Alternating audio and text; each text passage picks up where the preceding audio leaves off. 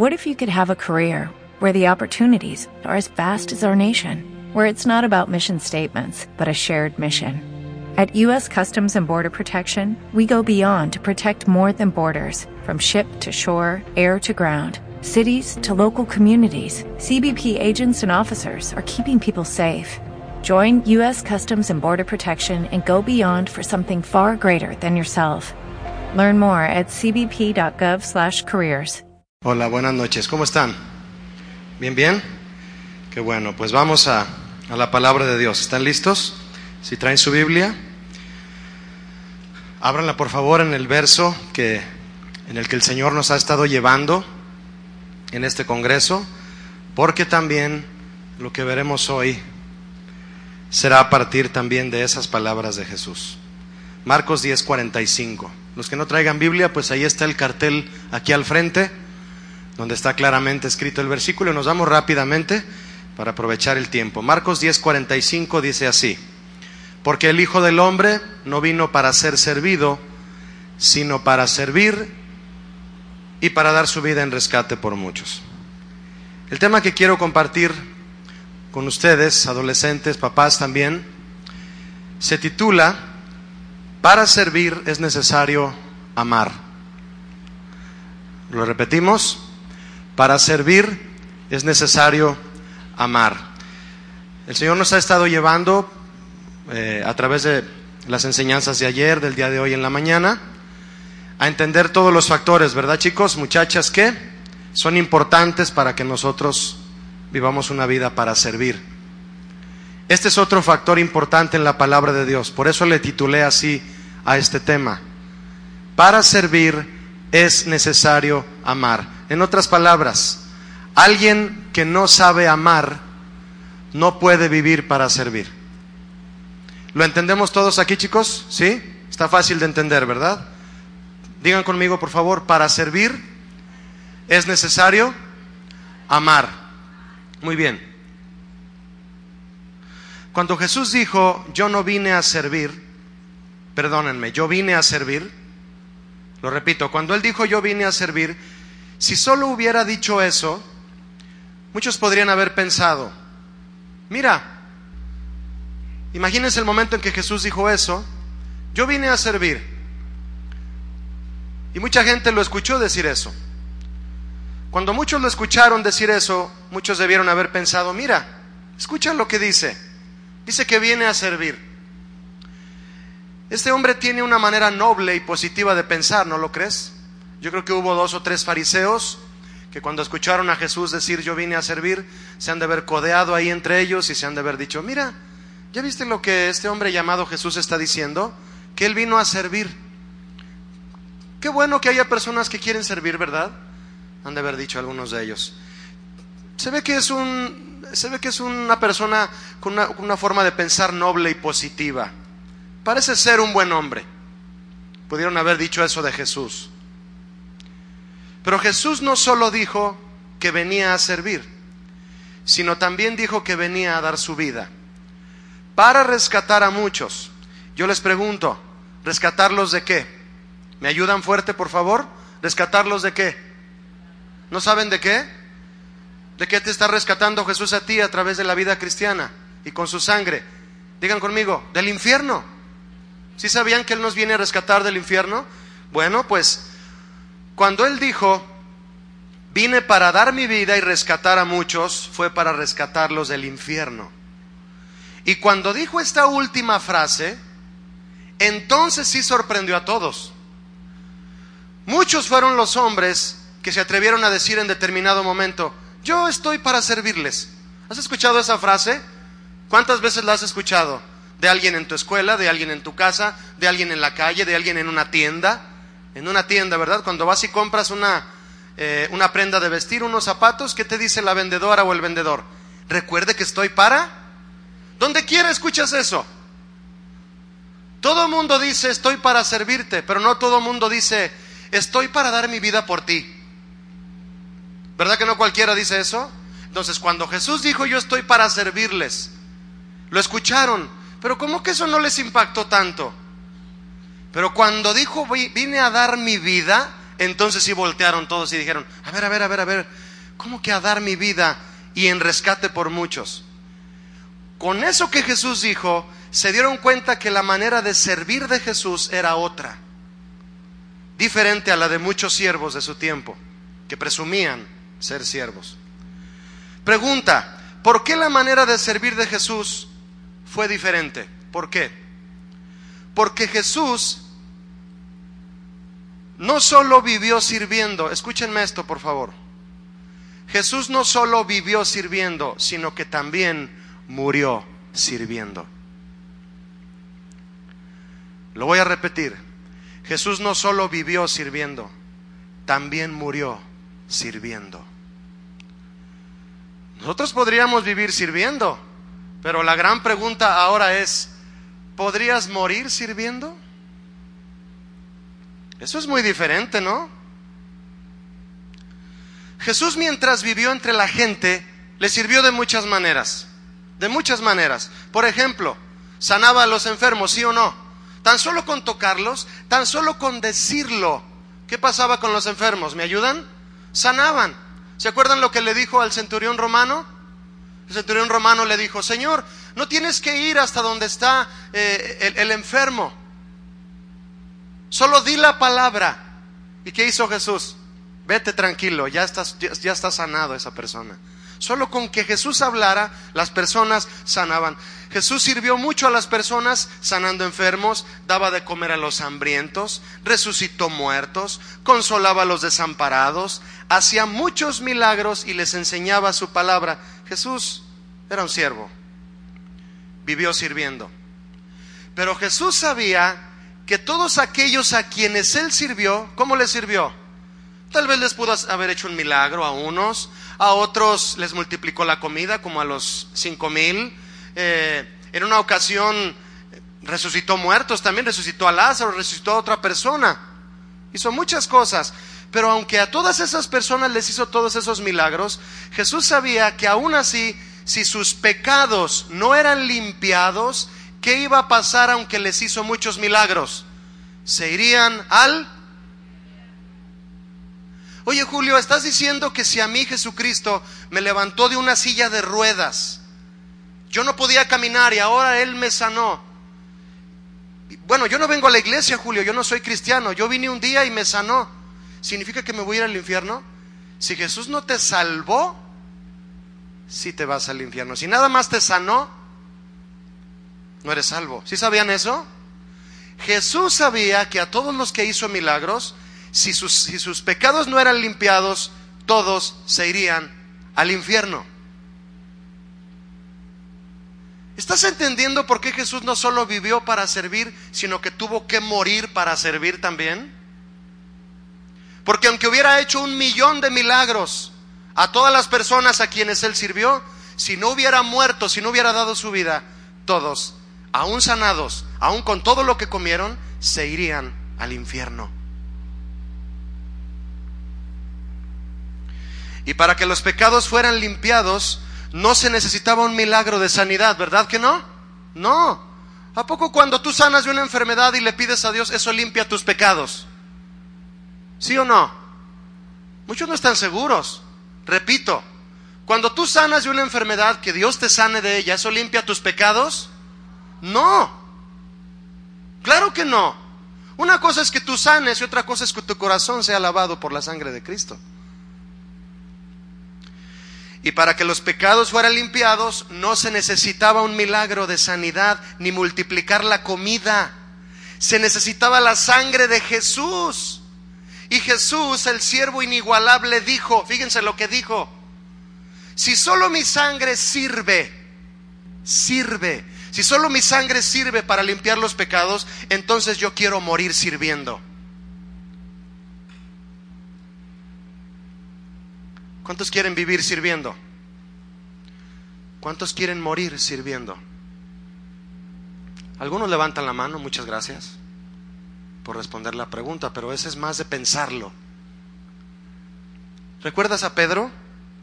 Cuando Jesús le dijo, yo voy a morir, Pedro. Les decía a todos, pero Pedro puso mucha atención, ¿verdad? Yo voy a morir, me van a crucificar, voy a sufrir mucho. Y Pedro, Señor, aunque fueras a la muerte y a donde te lleven, ¿qué le dijo Pedro? Yo iré contigo. ¿Eso hizo? ¿Eso hizo Pedro? No, a la hora de la hora, ¿qué hizo? Yo no lo conozco. Lo negó. Jesús decidió morir sirviendo, porque solo su sangre sirve, sirve para limpiar los pecados. No hay otra sangre que sirva para eso. Esta forma de servir de Jesús marcó la diferencia para siempre.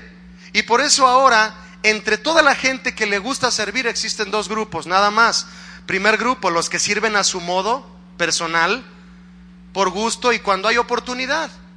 Los que dicen aquí estoy para servirte y nada más. Y número dos, los que escogen servir imitando a Jesús. Tal vez haya mucha gente que le gusta servir. Y yo estoy seguro que aquí hay muchos adolescentes y papás que les gusta servir. Pero pocos escogen servir como Jesús lo hace. Pocos. Son muy pocos. ¿Por qué la forma de servir de Jesús es diferente? ¿Por qué? ¿Por qué dijo, yo vine a servir pero también a dar mi vida? ¿Por qué? ¿Por qué no solo vivir sirviendo, sino morir sirviendo? ¿Por qué a ese grado? Porque su motivación, muchachos, chicas, es diferente a la que otros tienen cuando sirven. La motivación de Jesús es muy diferente a la que otros tienen cuando sirven. Si realmente deseas vivir para servir como Jesús lo hizo, debes asegurarte que la motivación con la que sirves sea la misma que la de Jesús. Ahora, tú puedes decir, Julio, ¿qué es motivación? No entiendo qué es motivación. Bueno, la motivación, muchachos, papás, es aquello que te mueve, que te mueve y te impulsa a hacer las cosas. Cuando tú haces algo es que algo te motiva, es que algo te mueve a hacerlo. Siempre es así, siempre. ¿Cuál fue la motivación de Jesús? Para dar su vida en rescate por muchos. ¿Qué lo movió a vivir para servir y a dar su vida para rescatar a muchos? ¿Qué lo movió? Quiero invitarte a que seas tan amable de ver un versículo conmigo en Juan capítulo 15. Rápidamente, ayúdame a ir rápido eh, para avanzar en este tema. Juan 15, 13.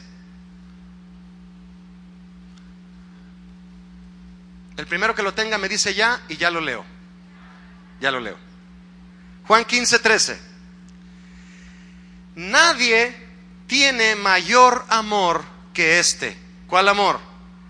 Di conmigo en voz alta si ya lo tienes. Vamos, juntos. Que uno ponga su vida por sus amigos. ¿Cuál es el más grande amor, muchachos, chicas? Que uno, uno. ¿Quién es uno? Levante la mano uno. Nosotros. Que uno ponga su vida por sus amigos. ¿Quién tiene amigos? Ahora nadie levanta la mano, ¿verdad? Yo no tengo amigos, Julio. Así que no tengo por qué poner mi vida por nadie. Ah, mira, qué tramposos. ¿Quién tiene amigos? Yo tengo muchos amigos. No hay mayor amor que este, que uno ponga su vida por sus amigos. La motivación de Jesús, muchachos, aquello que lo movió y lo impulsó a vivir para servir y dar su vida fue el amor, pero el amor de Dios. El amor de Dios. Tenemos que dejar esto bien aclarado que lo que movió a Jesús fue el amor de Dios, el amor ágape, el de dar la vida, no el amor eros, el de la carne, porque hoy muchos dicen que aman, pero no dan la vida ni por ellos mismos. No dan la vida ni por ellos mismos. Y otros difunden y defienden su lujuria y su depravación diciendo que es amor, como las lesbianas y los homosexuales. Es que lo que yo tengo hacia este otro muchacho, dice este otro muchacho, es amor. Es depravación lo que tú tienes, perdóname, pero es depravación, es desviación del verdadero amor. Es amor de tu carne y no va a durar. El amor del Padre en el corazón de Jesús, muchachos, fue lo que lo motivó a dar su vida en rescate por muchos, a dar su vida por sus amigos. Pero Jesús, Jesús siempre cuidó eso, que no hubiera otra motivación en su corazón, sino el amor del Padre, el amor de Dios que Dios había puesto en él, fue el motor en el corazón de Jesús. Di conmigo, el amor del Padre fue el motor que movió a Jesús. ¿Sí saben lo que es un motor? Porque ahora, a ver Julio, ahora no sé lo que es motor, ahora explícame qué es un motor. Porque muchos nada más se suben al carro de su papá, ¿verdad? Pero nunca ven cuando su papá destapa el cofre y se llena las manos de aceite para, para revisarle el aceite, ¿verdad? ¿Qué es un motor? La palabra motor significa mover, lo que mueve, movimiento. El amor de Dios es el motor del corazón de Jesús. El amor de Dios. Levante la mano a quienes les gustan los carros. ¿A quién le gusta más andar en carro que en camión? Me gusta a todos, ¿verdad? ¿A quién les gusta más andar en el macrobús? ¿Tiene aire acondicionado? ¿Verdad? A todos nos gustan los carros, ¿verdad? Pues cuando es una distancia larga, prefieres ir en algún carro si alguien te da ride o tu papá te lleva o si tú ya manejas y tienes licencia, que aquí pues el 80% no tiene licencia todavía. Prefieres el carro. Quiero invitarte a que pienses en un carro que te guste. Un bochito, Julio, un bochito. Un bochito. 77. Desde antes de que tú nacieras está ese carro, ¿verdad? Piensa en un carro que te guste, el que tú, el que tú quieras. Imagina eh, que te lo regalan.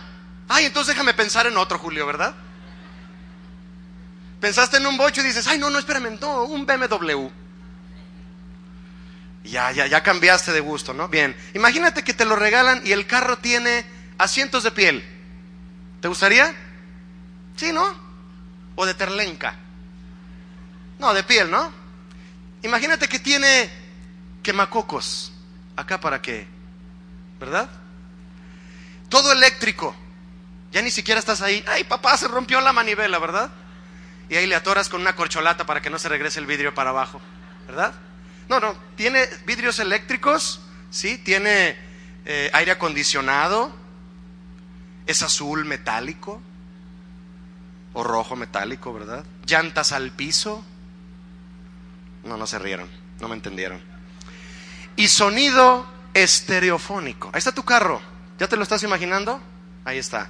Bien, te subes, te pones el cinturón, pones tu disco, que te más te guste, de Chuy García, de Janet. Lo pones allá a todo volumen. Tú lo llenas todo. Te vas, ¿no? Cantando a gusto, ¿no? Como la hicieron así remix la canción, le la ponen ahí. Tú lo llenas. ¿Verdad? Estaría bien, ¿no, Janet? Y ahí pones tu disco de Janet o de Chuy García ahí.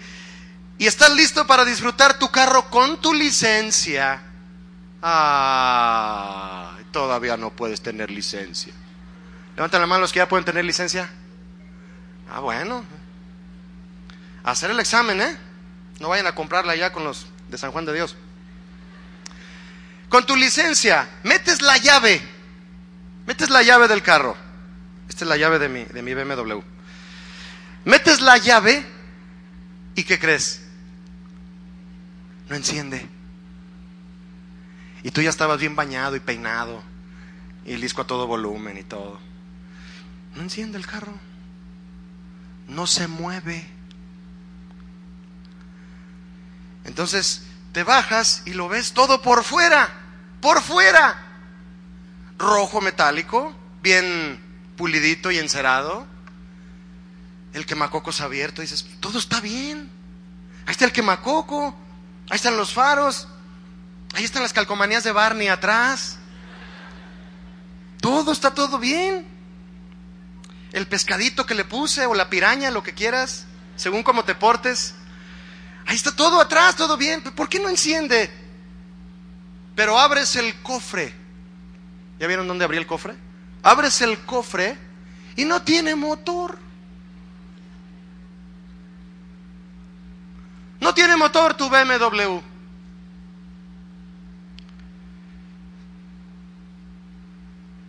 Te fraudearon en la tienda donde te lo vendieron. O el que te lo regaló. Y por más que le pongas gasolina al tanque y hasta que se le tire, como no tiene el motor, ahí se va a quedar. Y como no encendió ni pudiste ir a ningún lado, ¿qué es lo primero que dices? Este carro no. No sirve. No sirve. Pregúntale al de al lado, ¿traes motor? ¿Sí me entendieron o no? Chicos, los papás, pues sí, ya están allá, dicen, ah, sí te entendí, Julio, sí te entendí. ¿Sí me entendieron, chicos? Muchachas, ¿sí me entendieron? Ya le preguntaste al de al lado, ¿traes motor? Porque si no, ahí te estás. No te vas a poder mover. No hay un motor en ti, no hay motor en tu corazón. Aunque tengas asientos de piel quemacocos y estés bonito, no sirves. No arrancas. Te mandan a las tortillas y no te arrancas. No te gusta servir. No hay un motor que te impulse a hacerlo. Jesús les dijo, Jesús hablando dijo lo siguiente, en esto conocerán todos que son mis discípulos. Es decir, Jesús dijo, para que el mundo sepa que ustedes son mis discípulos, esto es lo que él dijo, si tuviereis motor para serviros unos a los otros, para amarse unos a otros, amor pues, amor es el motor del corazón de Jesús.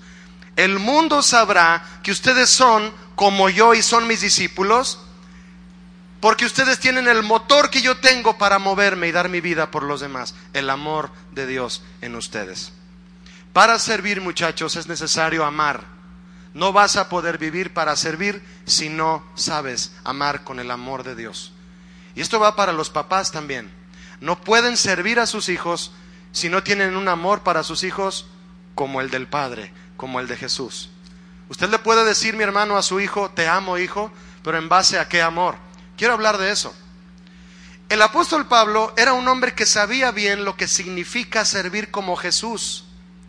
Y él escribió, fíjate lo que Pablo escribió, si yo repartiera todo lo que tengo para dar de comer a los pobres, ¿a qué se refiere? A su dinero. Si yo repartiera todo mi dinero para dar de comer a los pobres y entregara mi cuerpo para ser quemado, si no tengo motor, si no tengo amor, ¿qué dijo Pablo? Ustedes se lo saben, de nada me sirve. O de nada sirvo. Para servir es necesario amar como Jesús ama. Antes de comenzar a vivir para servir, necesitamos aprender a amar de la manera bíblica. Y es posible que muchos aquí no tengan la menor idea ni la menor idea de lo que es amar conforme a la Biblia. No lo saben.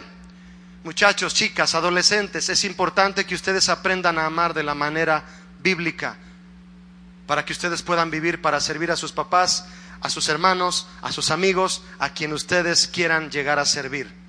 Tienen que saber amar de la manera bíblica, amar como, como Jesús amó y ama. Dios el Padre dio un mandamiento Jesús le llamó el gran mandamiento. Es el gran mandamiento, de hecho. Y Jesús lo confirmó estando aquí en la tierra. Vayan rápidamente si me acompañan. Ayúdenme. Vamos a Mateo 22. Todos listos con su Biblia. Mateo 22, verso 37. Al que me diga primero ya, lo empiezo a leer. Ya, vamos a leerlo. Mateo 22, 37. Si no lo has encontrado, no te distraigas, escúchalo. Amarás al Señor, o te lo sabes de memoria, dilo conmigo. Amarás al Señor tu Dios con todo tu corazón y con toda tu alma y con toda tu mente. Este es el primero y grande mandamiento, dijo Jesús. Y el segundo es que es semejante. Semejante significa que es igual de importante. Amarás a tu prójimo. ¿Cómo? ¿Cómo lo vas a amar? Como a ti mismo ay Señor, pero ¿cómo es amarme a mí mismo? Entonces no voy a saber amar a nadie porque no sé amarme a mí mismo. De eso vamos a hablar esta noche. El mandamiento dice aquí, muchachos, que hay dos personas a quienes debemos amar siempre. Número uno, díganme a quién debemos amar primero. A Dios, muy bien. Y número dos, al prójimo. Voltea con el que está a tu lado, ese es tu prójimo. Prójimo significa próximo el que está cercano a ti. A quien esté cercano a ti es a quien tú debes ofrecer tu amor, dar tu amor. Entonces, debemos amar al Señor y al prójimo, a nuestros semejantes. ¿Están de acuerdo con eso? Eso dice la Biblia, muy bien. Pero también, al obedecer este mandamiento, el Señor quiere que cuidemos dos cosas.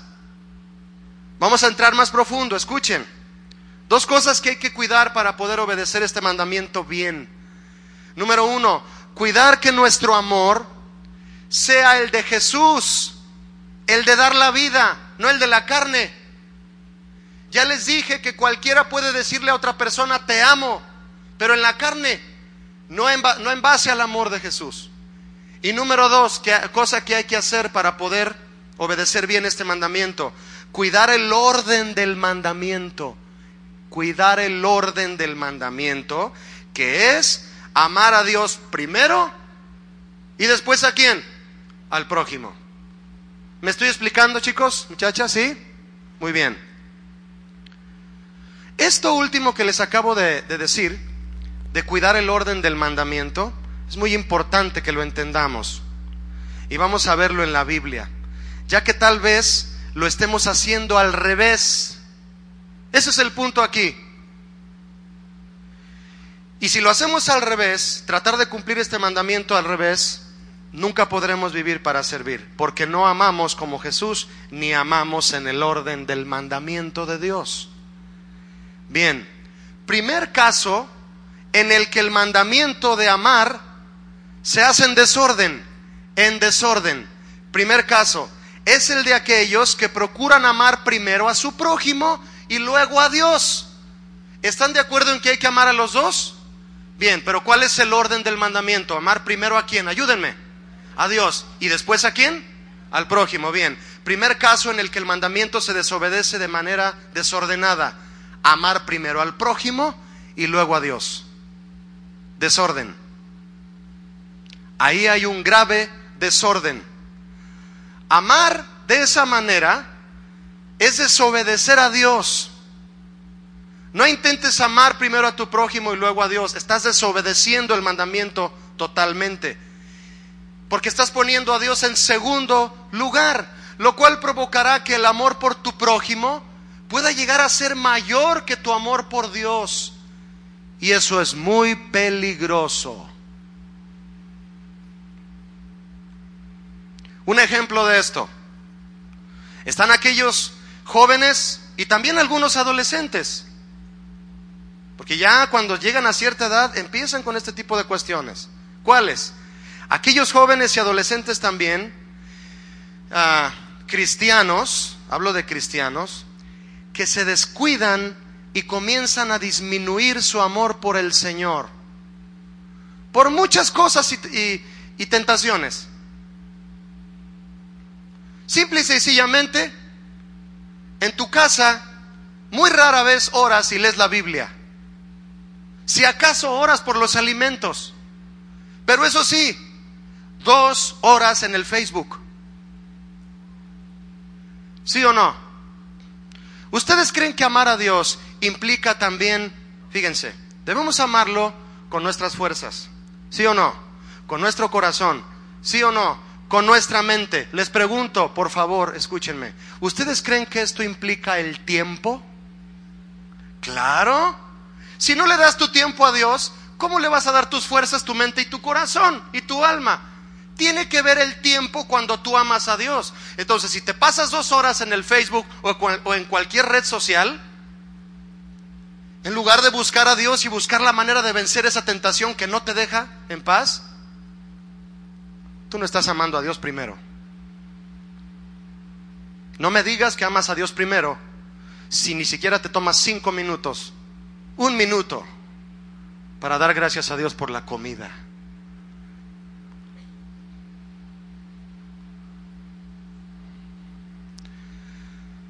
Pero si amas a todos tus amigos en el Facebook, que en realidad no es tanto eso, ¿eh?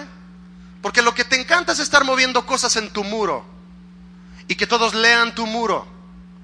Tal vez no ese es el corazón de todos, pero si hay alguno aquí que esté actuando así, ya, se los dije en la mañana.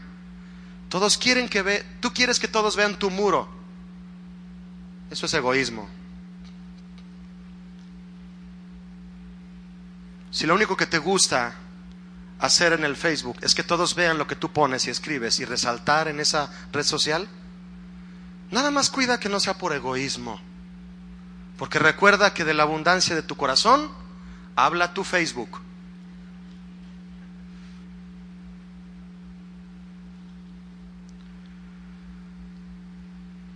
Empieza a bajar tu amor por cosas que distraen tu corazón y de repente ves a una chica que siempre se te ha hecho bonita. O tú chica ves a, a un chico que siempre se te ha hecho guapetón. Es que se parece al actor del hombre de acero. No, es que este no es de acero, es de acero metros. Porque mide menos de un metro. pero tiene un rostro que qué bárbaro. Y ahí estás, baja tu amor por el, por el Señor y empiezas a ver más a las, a las personas, al, al que está cerca de ti, a tu prójimo. ¿Y qué pasa con todo lo que hacías para servir al Señor, a tus papás y a la iglesia?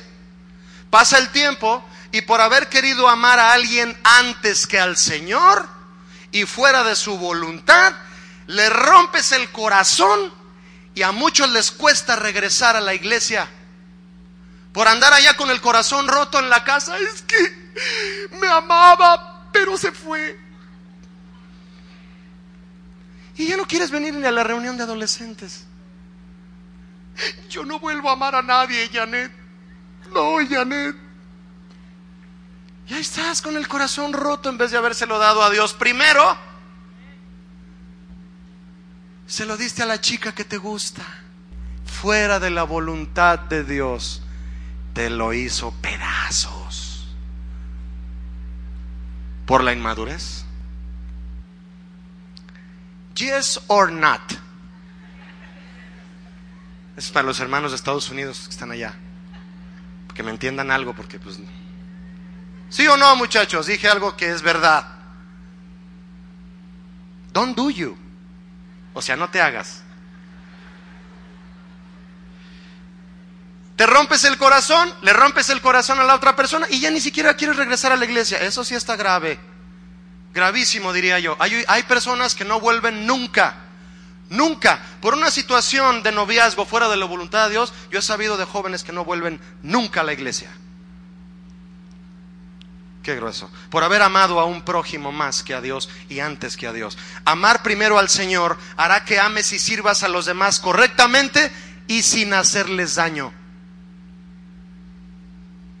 Ama a Dios primero para que sepas cómo amar a tu prójimo sin hacerle daño. Segundo caso en el que el mandamiento de amar se hace en desorden es el de aquellos que dicen amar a Dios sin mostrar ni expresar amor a su prójimo. O sea, al revés. Yo amo a Dios, pero a mi prójimo ahorita no. Y si eres adolescente, pues así, ¿verdad? Como te está cambiando la voz. Yo amo a Dios, pero a mi prójimo no tanto todavía. Necesito amar a Dios primero mucho más para saber cómo amar a mi prójimo. Cálmate, poeta. ¿Verdad? Es el caso del que dice, yo amo al Señor y permito que se me acerquen solo los que lo aman como yo. Si tú amas a Dios como yo lo amo, ven conmigo. Vamos a amarlo juntos. O sea, le quieres mostrar a todos que amas a Dios, pero no mueves ni un solo dedo para ayudar a los demás.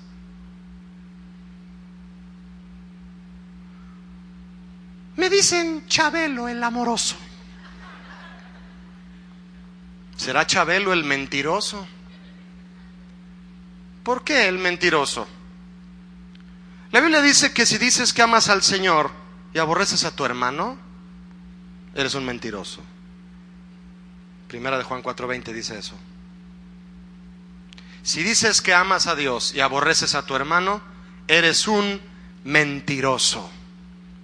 Qué error decir que amamos a Dios y no amar a los demás. Hay algo malo ahí en el corazón. Hay algo que Dios quiere ayudarte a que lo saques. Porque Él no lo va a sacar.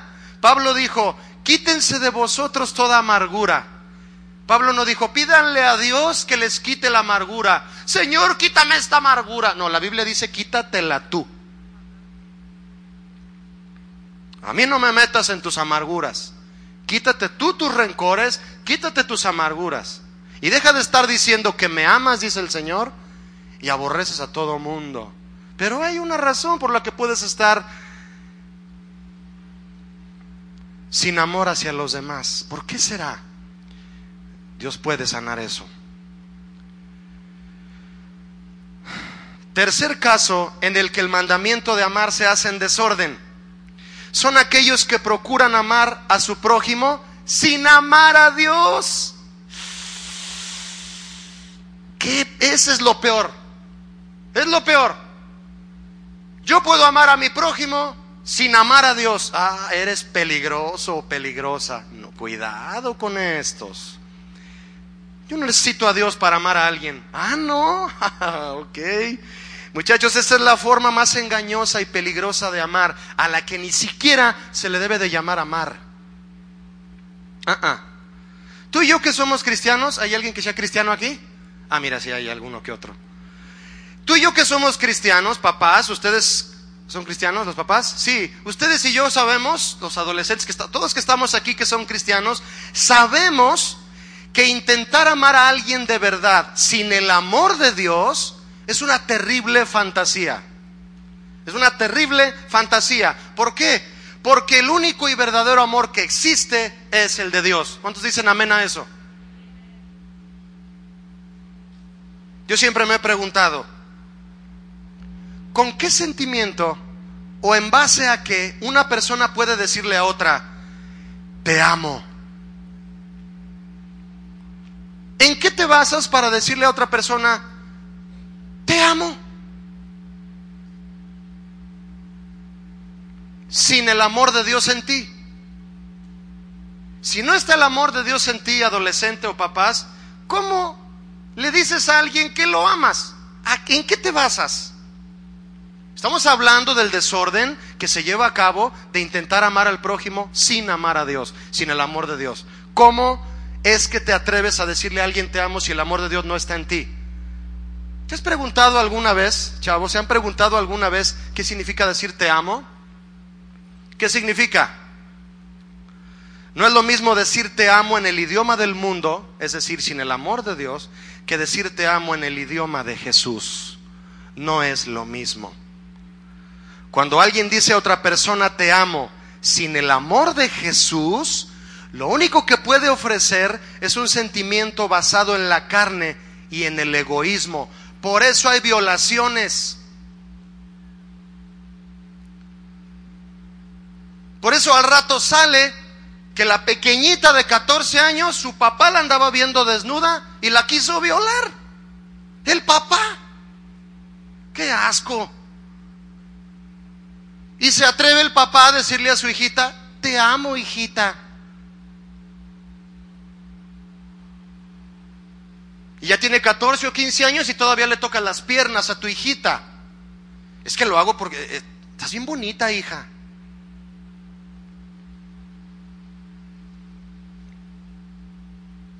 Por eso hay ese tipo de, crímenes. Llega la gente a decirte, es que yo te amo, eh, ven conmigo, yo te amo. Pero como el amor de Dios no está en esa persona, te va a despedazar. Te va a hacer mucho daño. Sin el amor de Jesús no se puede amar de manera incondicional y sincera. Y lo más seguro es que la otra persona resulte dañada y muy dañada, mucho, muy dañada. Muy dañada. Los humanos debemos entender, muchachos, adolescentes, debemos entender, tú y yo debemos entender, porque yo también estoy entendiendo, que no podemos producir el amor verdadero por nosotros mismos. Tú no puedes producir amor por ti mismo. Súbete a tu carro ese que te regalaron, aunque tenga motor, Vamos a hablar de otra cosa ahora. Pero vacíale el tanque de gasolina a ver si llegas a donde quieres llegar. No, no se puede. Nosotros no podemos producir gasolina, el carro no puede producir gasolina. Es un automóvil. El, automóvil produce su propia combustión, se alimenta, se, se regenera en su energía para poder seguir caminando, pero el carro no puede producir su propia gasolina. Necesita que alguien lo cargue de gasolina. Necesitas que te llenen el tanque de amor. Y ese no lo puedes producir tú.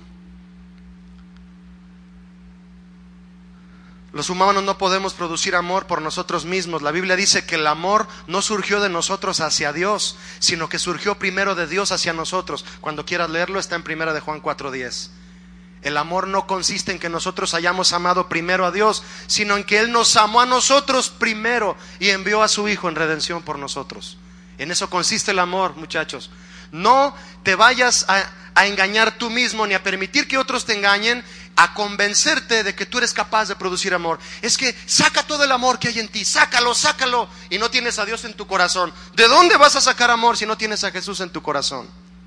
No se puede, es una falacia, es una tonta fantasía. ¿Qué significa te amo en el idioma de Jesús? Papá, cuando le dices te amo a tu esposa, ¿qué significa te amo cuando se lo dices?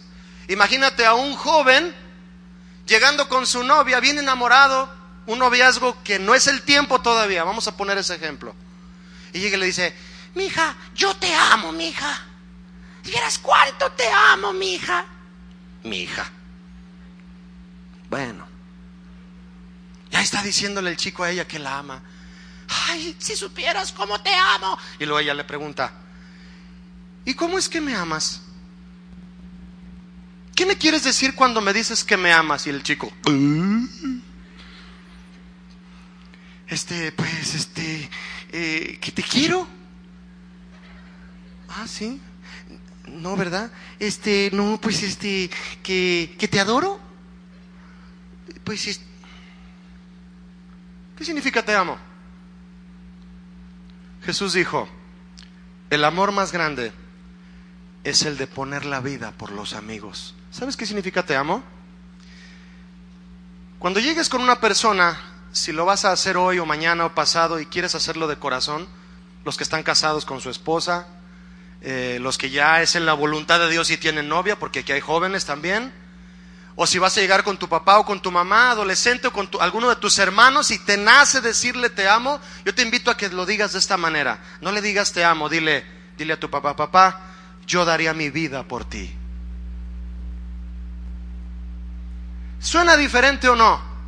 ¿Verdad que es muy diferente cuando ya se dice nada más por decirlo, te amo, te amo, yo también te amo, chao, bye. Sí, yo también te amo, besos. Te amo, te amo.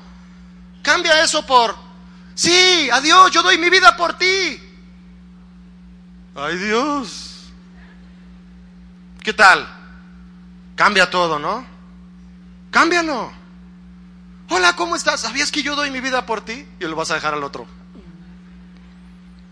¿Qué te picó? No, nada.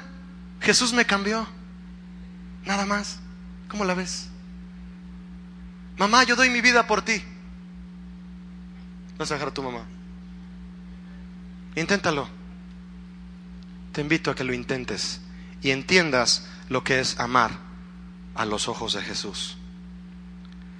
Jesús vivió sirviendo, pero también murió sirviendo porque nos ama. ¿No le dan gracias a Él por eso? Jesús respetó el orden del mandamiento y nos amó en ese orden del mandamiento. Y Él dijo en Juan 15, 9, como el Padre me ha amado, así también yo los amo a ustedes. El orden del mandamiento. Hay que amar al prójimo después de amar a Dios. Y les dijo Jesús, permanezcan en ese amor que es mi amor. Es decir, permanezcan en ese orden de amar, amando a Dios primero para poder amar de verdad a tu prójimo. Porque si no amas a Dios primero, no vas a saber cómo amar a tu prójimo. Le vas a hacer mucho daño. Jesús nos amó dando su vida. Por eso no hay otro siervo como Él. ¿Cuántos dicen amén a eso? Debemos decir amén cuando decimos quién es Jesús, ¿verdad? Por eso no hay otro siervo como Jesús. Su amor en nosotros, Él nos amó primero y por su amor en nosotros lo amamos a Él. Lo amamos primero y entonces podremos amar a los demás correctamente. Cuarto caso en el que el mandamiento de amar se hace en desorden. Cuarto caso y último. Es el de aquellos que interpretan mal el mandamiento. En la parte que dice, ama a tu prójimo como a, ayúdenme fuerte por favor, como a ti mismo. Otra vez, todos los papás también, ama a tu prójimo como a ti mismo.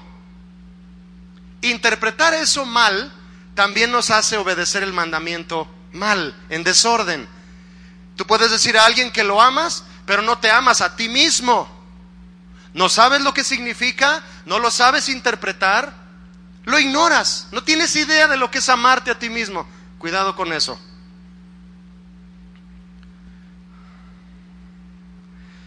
Si tú quieres obedecer el gran mandamiento de amar a Dios primero y luego a tu prójimo como a ti mismo, pero sin estar seguro de que es amarte a ti mismo, no vas a lograr una, no va a fluir de ti un amor verdadero hacia tu prójimo de una manera efectiva. ¿Qué es amarse a sí mismo?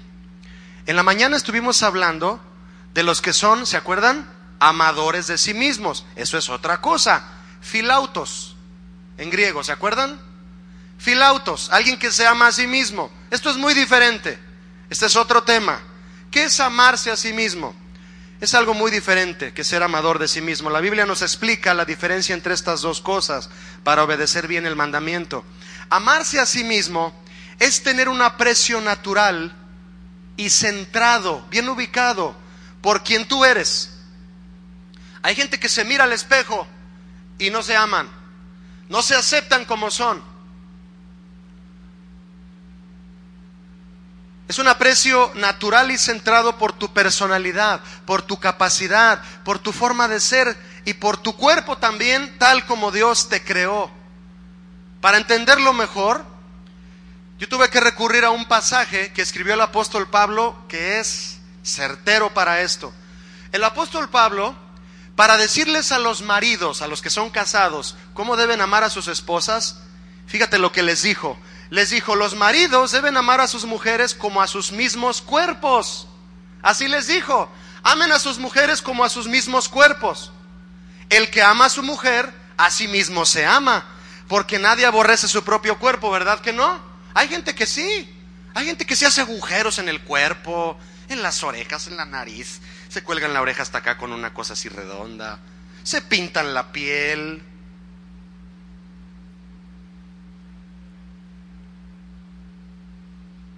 Hay gente que no ama su cuerpo.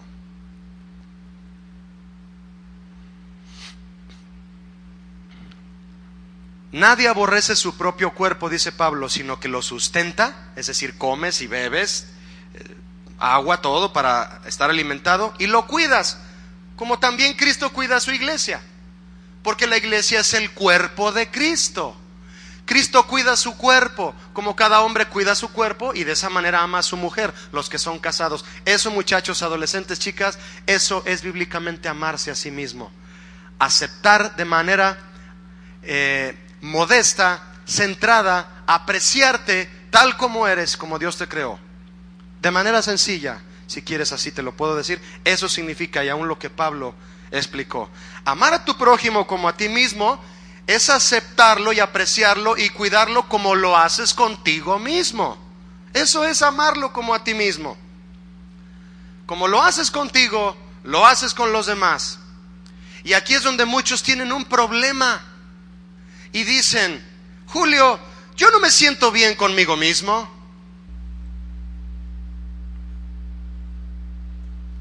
No me gusta como soy, Julio. No todo lo que hago me sale bien. Y estoy confundido. No sé si seguir siendo cristiano o irme a otro rollo del mundo. Estoy confundido. Soy muy gritón, me echo muy respondón, me enojo fácil. Tal vez por eso no he tenido muchos amigos, Julio. Y algunos de ellos me han dicho que no soy muy buena onda. Hasta en el Facebook me lo dicen. Ni siquiera me gusta el cuerpo que tengo.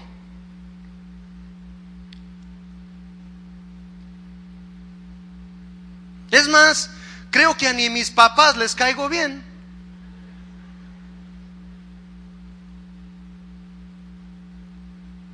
A mí no me da risa porque soy papá de dos niños.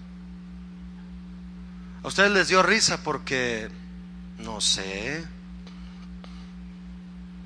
o si sabrán sus hijos, papás, que tal vez a algunos se les salga a decir en la calle, a mi papá ni me quiere, nunca me lo dice, ni vive con nosotros, pero Jesús sí vive contigo y todo el tiempo si tú abres tu oído, te va a decir que te ama. ¿Cuántos han escuchado decir a Jesús te amo? Yo miles de veces. Todas las que mi papá no me dijo, porque él murió, sí vivió conmigo, y me lo decía. Pero todas las que le faltaron a él, Jesús me las ha duplicado. Y ahí estás batallando con amarte a ti mismo. Por eso no puedes amar correctamente a tu prójimo no te gusta ni tu propio cuerpo, ¿cómo vas a respetar el cuerpo de otro? Lo vas a maltratar. Como no te gusta ni tu propio cuerpo, te avientas al bullying, a maltratar el cuerpo de otro. ¿No? Muchachos, por eso son todo ese tipo de tonterías en el mundo. ¿Por qué creen que son? ¿Por qué creen que las hacen? No hay otra razón. No tienen el amor de Jesús. Esa es la razón por la que todos esos adolescentes sin Cristo se hacen pedazos unos a otros, chismean entre ellos de otros, se hacen amigos, pero con mentiras y luego se traicionan, se hablan, hablan unos, se invitan a las drogas, hacen cosas, puras tonterías. ¿Por qué? No está el amor de Jesús en ellos. No se saben amar a sí mismos y no aman a nadie. ¿Cómo voy a amarme a mí mismo, Julio? Yo así no puedo. Quiero invitarte a que veas conmigo en estos últimos minutos la vida de alguien que no sabía amarse a sí mismo, pero aprendió. Ve conmigo rápidamente, por favor, al segundo libro de Samuel, capítulo 4. Al primero que me diga, ya empiezo a leer. Ay, sí, en el celular, qué tramposos. Búscalo en el libro. A ver. ¿Ya en el libro ya? Eso es todo. Samuel, está poquito antes de Apocalipsis. Como unas 200 hojas. A los que traen Biblia Thompson de esa, le dicen el biblionón. ¿Verdad? ¿Has oído hablar del paletón, corona? Este es el biblionón. Ahí lo trae ella, mira. Bien. Primer libro de Samuel, no se dice primera de Samuel, ¿eh? No es carta, es libro primero, segundo de Samuel, eh, capítulo 4, verso 4. ¿Listos? Dice así, todos atentos a la lectura. Por favor, atentos, papás, adolescentes, ahí va. Y Jonatán, ¿quién era Jonatán? ¿Se acuerdan del gran amigo de David? Hijo de Saúl, tenía un hijo lisiado de los pies. ¿Qué tenía el hijo de Jonatán? Lisiado de sus pies. Tenía cinco años de edad, dice ahí, cuando llegó, de Jezreel la noticia de la muerte de Saúl y de Jonatán. Y su nodriza le tomó y huyó. Y mientras iba huyendo apresuradamente, se le cayó el niño y quedó cojo. ¿Cuántos años tenía? Cinco añitos, como mi niña. Y lo abrazó. Y se le cayó ahí entre las piedras y se lastimó su cadera. O no sé qué se lastimó y el niño quedó cojo. Su nombre era, ¿me ayudan fuerte por favor? Boset. Muy bien. Por lo que leemos aquí, Boset tuvo una difícil experiencia en su infancia, ¿verdad que sí? ¿Sí la tuvo o no? Ah, claro que sí. En el mismo día se murieron su papá y su abuelito y se le cayó a su nodriza y se quedó cojo. Tuvo un mal día. A los cinco años tuvo un muy mal día. Bien, pero acuérdense que todo lo que nos pasa obra para bien, ¿sí o no? A los que aman a Dios. Muy bien. ¿Te gustaría saber qué significa el nombre de Mefiboset? Por ejemplo, ¿ustedes saben qué significa Adán? ¿Qué significa Adán? Hecho del polvo. Eso significa Adán. ¿Qué significa Moisés? Sacado de las aguas. ¿Qué significa Josué? Salvador, igual que Jesús. ¿Qué significa el nombre de Mefiboset? ¿Sabes qué significa? Viene de dos vocablos. El primero es el vocablo Bush, nada que ver con un presidente, ¿eh? que significa palidecer o estar desilusionado, desilusionado, burla, tardo, y Boshet, que significa vergüenza. El nombre de Mefiboset, ya, ya este, mezclado por los dos vocablos hebreos, significa das vergüenza. Das vergüenza. Imagínate a un niño de cinco años y las personas llamándolo, das vergüenza. Imagínate. ¿Dónde estás? Das vergüenza. Ay, das vergüenza. Junta tus juguetes. Me das vergüenza. Qué tremendo nombrecito, ¿no? Das vergüenza. Verte da vergüenza. Qué nombre. ¿Tú escogerías un nombre así para tu hijo cuando llegues a tenerlo? Papás, ¿les gustaría ese nombre para por si tienen otro bebé? Imagínate que le digas así a tu hermanito. Te mandan a yo como doy lata con lo de las tortillas, ¿verdad? Te mandan a las tortillas y tú dices, "Mami, manda, das vergüenza."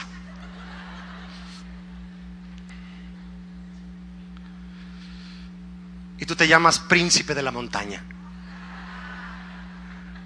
O princesa de la creación, ¿no? Y tu hermanito se llama Das vergüenza. Ah, qué nombre. ¿Qué tal el nombre?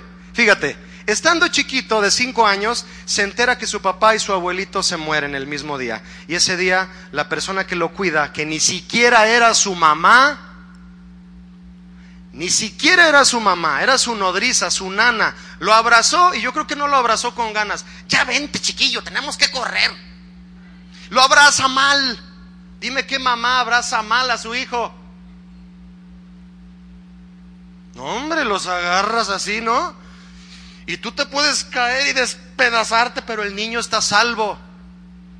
¿O no, papás? Amén. Y las hermanas, amén, amén.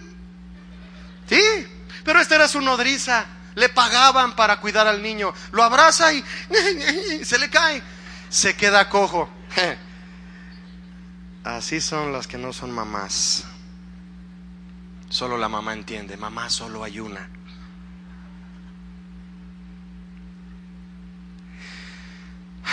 Con esa experiencia, Mefiboset a los cinco años se queda sin su papá, sin su abuelo, de su mamá nada se sabe, nadie que lo amara, nadie que lo enseñe a amar y además queda dañado de su cuerpo, cojo, no podría caminar. Mefiboset creció y con el dolor que sufrió de pequeño fue adolescente. Fue un adolescente y le seguían llamando das vergüenza. Así le decían de adolescente, a los 12 años, a los 13, a los 10, das vergüenza, le decían. ¿Quién lo llamó así? ¿Dios? ¿Quién lo llamó así? Di conmigo, la gente.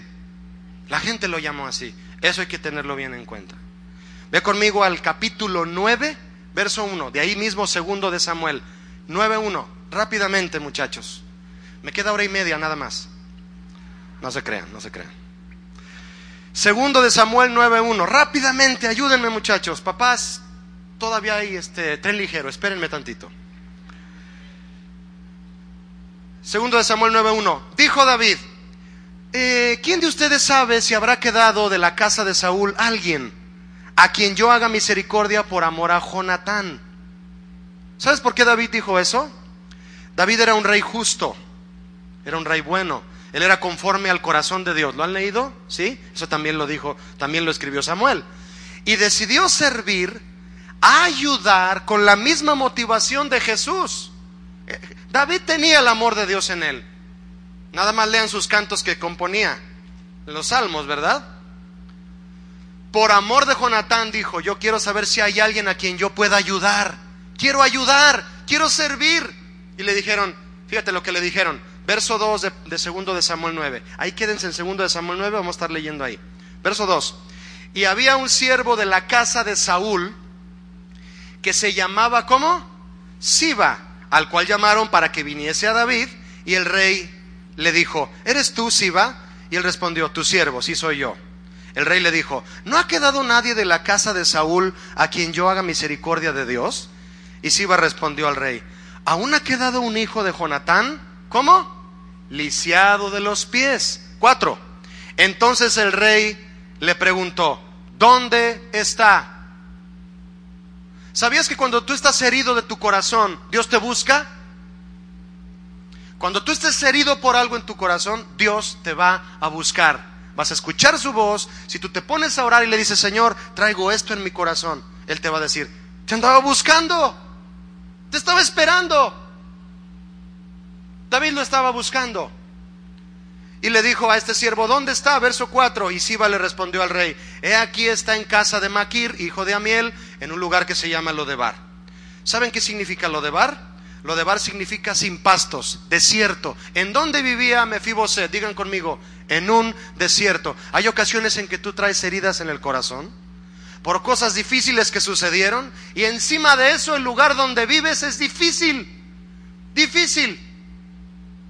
Yo he tenido consejería con jóvenes y adolescentes que sus padres no están juntos. Es muy duro decirlo, tenemos que decirlo. Y tenemos que arreglárnoslas los papás, obviamente pidiendo sabiduría a Dios, para formar en el hogar un ambiente en el que el adolescente sienta que está el amor de Dios. No es fácil, pero con Dios es posible. Y sé que los papás me están oyendo. Mefiboset vivía en un desierto, no podía caminar, ya no tenía a sus papás, ya no tenía ni a su abuelo, y aparte vivía en un desierto. Qué tristeza, pero Dios estaba ahí a través de David. Verso 5, muchachos, chicas, verso 5. Entonces envió el rey David y le trajo de la casa de Maquir, hijo de Amiel, de Lodebar. Fíjense, muchachos, David escribió un salmo que se llama, es el Salmo 23, se llama Jehová es mi pastor.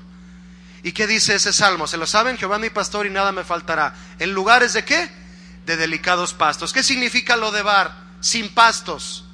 De un lugar sin pastos y sin alimento para el corazón, David se trajo a Mefiboset a un lugar donde David era pastoreado en pastos verdes. Qué buen rey era David, ¿no? Un hombre conforme al corazón de Dios. David sacó a Mefiboset para traerlo a su casa.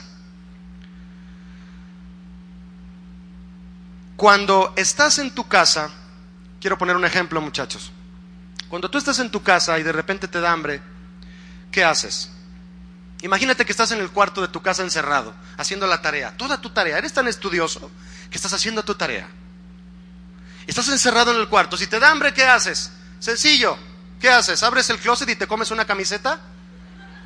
¿Eso haces? No, no, si te da hambre no abres el closet y te comes una camiseta. Te sales de tu cuarto, te vas a la cocina y abres el refri y sacas un par de rebanadas de jamón, dos tortillas, rebanadas de jitomate, chile mortajado, un jugo de naranja con hielo y para adentro. ¿Verdad? No te quedas en tu cuarto. No te quedas ahí, en tu cuarto ni siquiera está el refri. Tú te sales de tu cuarto para poder comer. Muchos de ustedes tienen hambre de las cosas de Dios. Muchos aquí tienen hambre de las cosas de Dios, pero hay distracciones y cosas del mundo en las que están metidos y encerrados, muriéndose de hambre. Salte de las cosas del mundo y vente a la cocina del Señor. Aquí sí hay refri. En el mundo ni refri tienen. ¿Sí me expliqué o no? O sea que hay comida, pues. Lo que trato de decirte es que solo la palabra de Dios te va a alimentar. David se trajo a Mefiboset, vente porque acá sí hay pastos. Verso 6, córranle.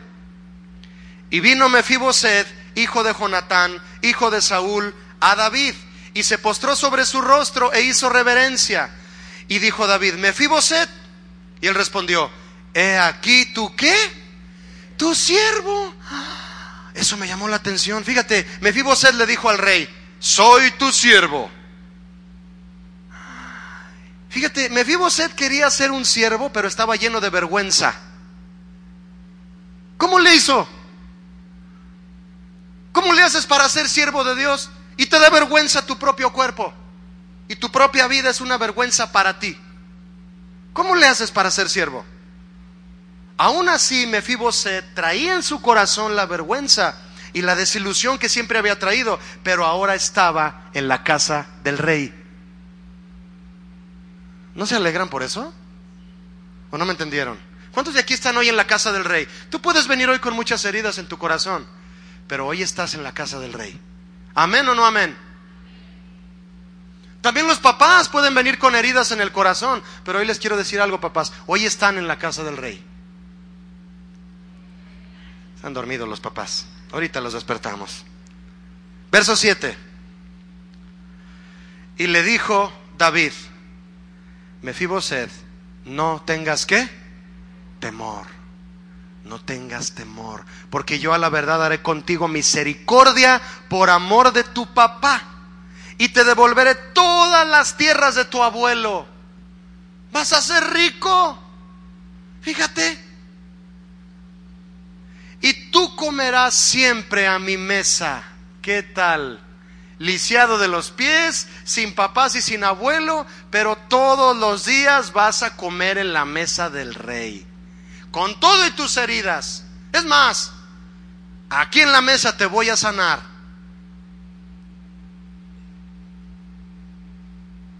¿Cuántos están sentados a la mesa de Dios? Estamos comiendo, ¿no?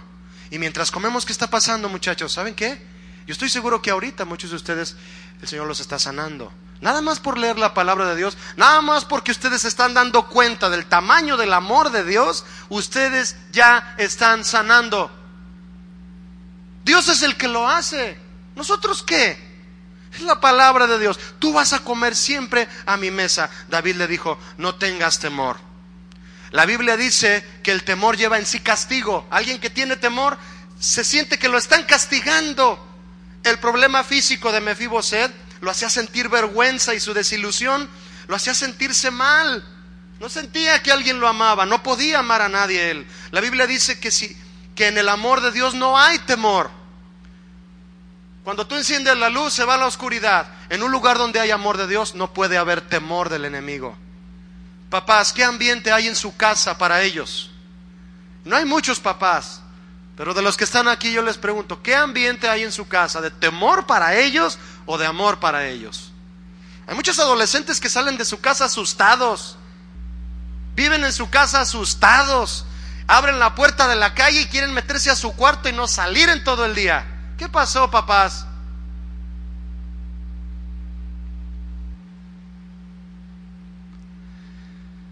El amor echa fuera el temor.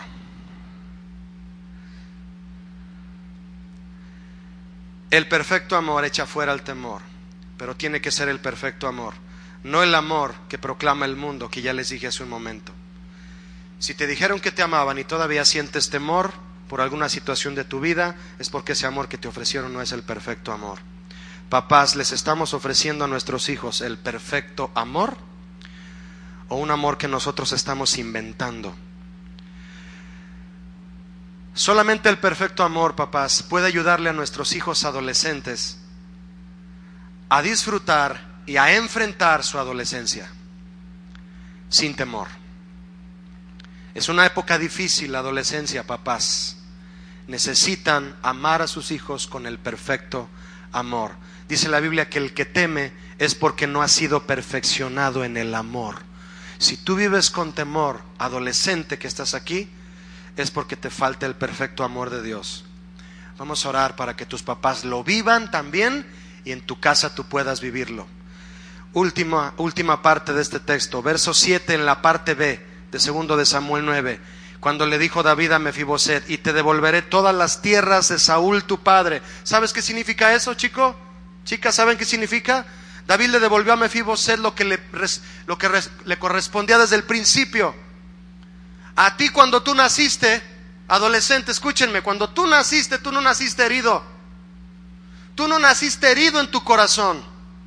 Las heridas que hay ahorita en tu corazón te las hicieron después de que naciste.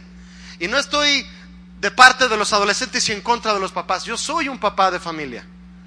Pero las heridas que tú tienes, adolescente, tienes que dejarlas en las manos de Dios y pedir mucho por tus papás porque Dios te quiere devolver lo que te corresponde desde el principio. Le dijo a Mefiboset, te voy a dar las tierras que eran de tu abuelo, son tuyas, te las voy a dar. Lo que es tuyo te lo voy a devolver. mi amor, mi misericordia, porque eso siempre quise que fuera para ti. Para que un adulto tenga una vida lo más miserable posible, el enemigo va a tratar de robarle lo que pueda durante su infancia, su adolescencia y su juventud. ¿Has visto a un adulto miserable? No pobre, miserable, herido, que no quiere a nadie. Es porque en su infancia, su adolescencia y su juventud la pasó mal. Y Dios no quiere eso para ustedes, adolescentes. Quiere que tú salgas victorioso, amén. Una vez que tú aceptas que el amor de Dios te transforme y te sientas a la mesa del rey, tú vas a lograr entender todo lo que todo lo que te ha pasado es para que Dios haga un bien en tu vida a partir de hoy. Y tú puedas dejar de pensar de ti que no te gustas, que no te quieres, que no te amas a ti mismo. Eso no es posible. Ve conmigo el verso 8, por favor. Verso 8. Acompáñenme, aguántenme unos minutos, por favor. Verso 8. Y él inclinándose, Mefiboset, fíjate lo que dijo Mefiboset, por favor léanlo todos. ¿Quién es tu siervo para que mires a un perro muerto como yo? ¿Qué dijo Mefiboset que era él? ¿Me ayudan en voz alta? Un perro muerto. ¿Se amaba a sí mismo Mefiboset? No se amaba a sí mismo, decía que era un perro muerto. Perro muerto. Fíjate, le dijo a David que era su siervo, pero se sentía como un perro muerto. ¿Cómo podía servir al rey si se sentía como un perro muerto? ¿Tú crees que Mefiboset se amaba a sí mismo? No se amaba a sí mismo.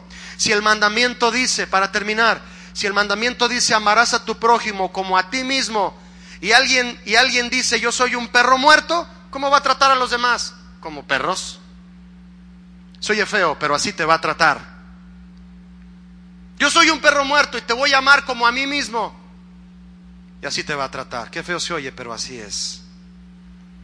Como a perros muertos. ¿Te gustaría que te trataran como a un perro muerto? No. Por sus heridas Mefiboset comenzó a pensar solo en él. Soy un perro muerto. Este vacío en mi corazón, esto que me sucedió, y comenzó a repudiarse a sí mismo. No me gusta como soy. No me gusta que no puedo caminar. No me gusta que no tengo a mis papás conmigo. Soy un perro muerto.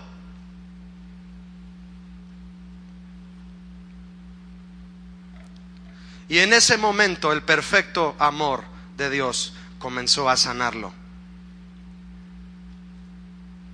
El que dice de sí mismo que soy, es un perro muerto se está compadeciendo de sí mismo. Lo que necesitas es confesar tus pecados. Ten cuidado, en lugar de decir que eres un perro muerto y que preferirías quitarte la vida, sé valiente y confiesa tus pecados. El suicidio es un acto muy cobarde. Quiero invitarles a que oremos, por favor. Y vamos a hacer algo especial antes de irnos. Por favor. Si no puedes quedarte, yo lo entiendo. Si puedes quedarte, ayúdame a orar en esta parte de esta enseñanza.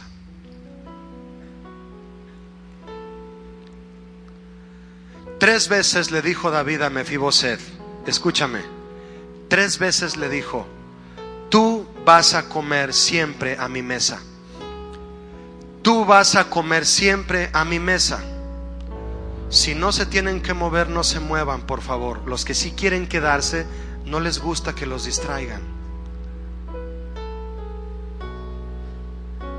Tú vas a comer siempre a mi mesa.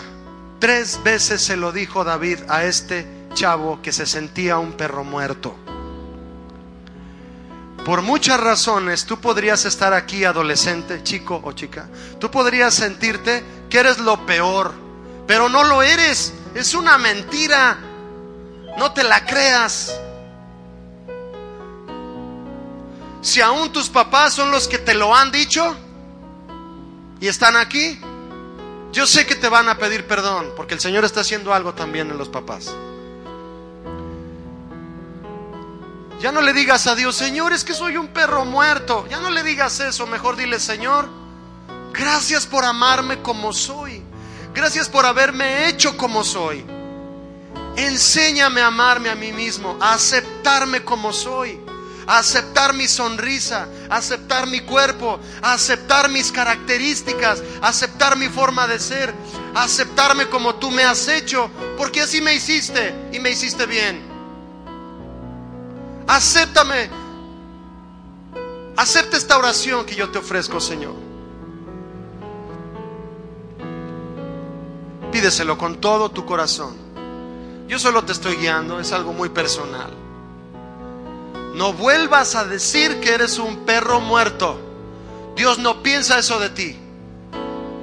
Y los papás que me están oyendo, donde quiera que me estén oyendo, tengan cuidado con estar haciendo sentir a sus hijos que son unos perros muertos. Sus hijos son tesoros. Jesús dijo, dejad a los niños, venid a mí, a los adolescentes. De ellos es el reino de los cielos. Yo sé que hablaba de los niños, pero los padres amamos a nuestros hijos. Tengan la edad que tengan, como si fueran unos pequeñitos, ¿no? Eso fue para los papás, con todo mi corazón.